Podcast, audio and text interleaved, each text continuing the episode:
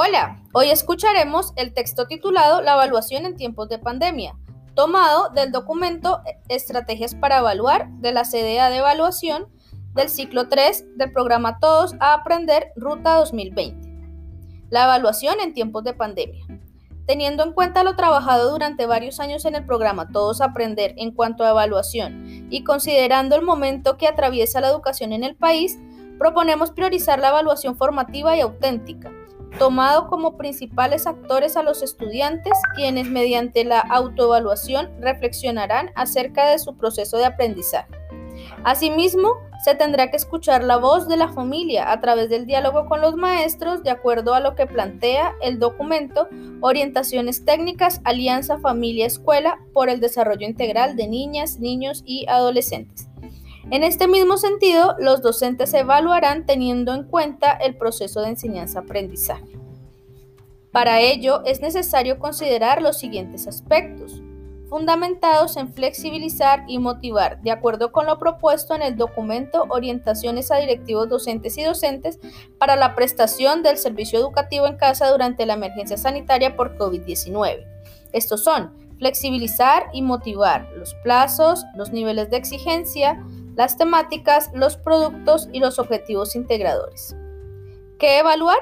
Se evalúa a través de los productos que realiza el estudiante buscando evidenciar cómo está haciendo los procesos de acuerdo a lo que se menciona en los estándares de competencias, saber, saber hacer y saber ser en su cotidianidad, evidenciando sus fortalezas y debilidades, buscando integrar los objetivos de aprendizaje en actividades significativas, medibles, realizables y evaluables.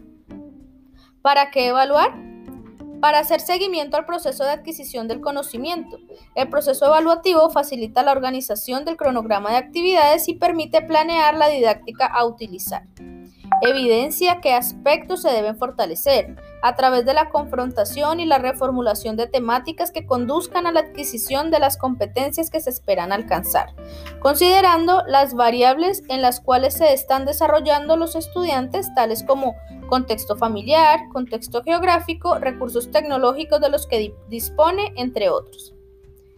La evaluación permite al docente tener claridad acerca del avance en el proceso de los estudiantes.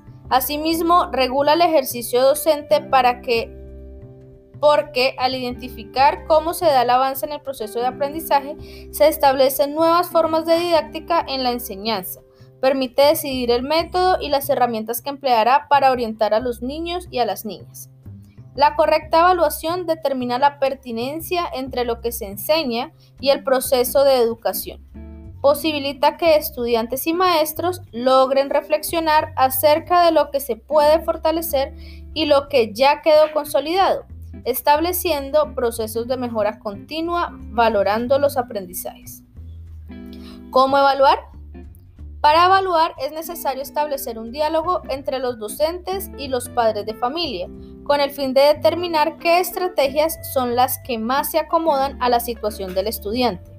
Por ello, retroalimentar las evidencias del trabajo de los estudiantes se convierte en la forma más viable de acompañar el avance y proceso educativo. Establecer este vínculo crea un hábito similar al que se tenía en la presencialidad en el aula y permite monitorear los diversos aprendizajes que se tejen en la cotidianidad del contexto familiar. Que el estudiante no realiza las tareas en los tiempos establecidos no necesariamente es sinónimo de que no está aprendiendo. Muchas veces no tiene las condiciones necesarias para ejecutar la labor académica pero sin embargo está construyendo procesos de pensamiento encaminados en otras áreas que le pueden resultar más interesantes. Por ello, la evaluación no se puede convertir en una alternativa que profundice las brechas educativas. Debe ser una posibilidad de avance construida en colectivo entre la familia y la escuela. Hay que tener claridad acerca de los aprendizajes fundamentales que se esperan alcanzar. Así se puede evaluar desde los productos que generen los estudiantes, partiendo desde los intereses y lo que sea significativo para ellos en su realidad inmediata. Estrategias para evaluar. Primera, escalera de metacognición, propuesta por Robert J. Swart, Arthur L. Costa, Barry K. Bayer, Rebecca Regan y Bena Kaljik. En el primer escalón encontramos que aprendí. En el segundo escalón, qué pasos he seguido. En el tercer escalón, para qué me ha servido. Y en el cuarto escalón, cómo puedo mejorar. Se realizará a los estudiantes a través de preguntas que posibiliten autorreflexión sobre los aprendizajes que se tuvieron al terminar cada actividad. Segunda, diálogo con la familia. Este diálogo debe ser consensuado, periódico, reflexivo y empático. Esta estrategia fue escrita por Gloria Esperanza Ávila Umaña.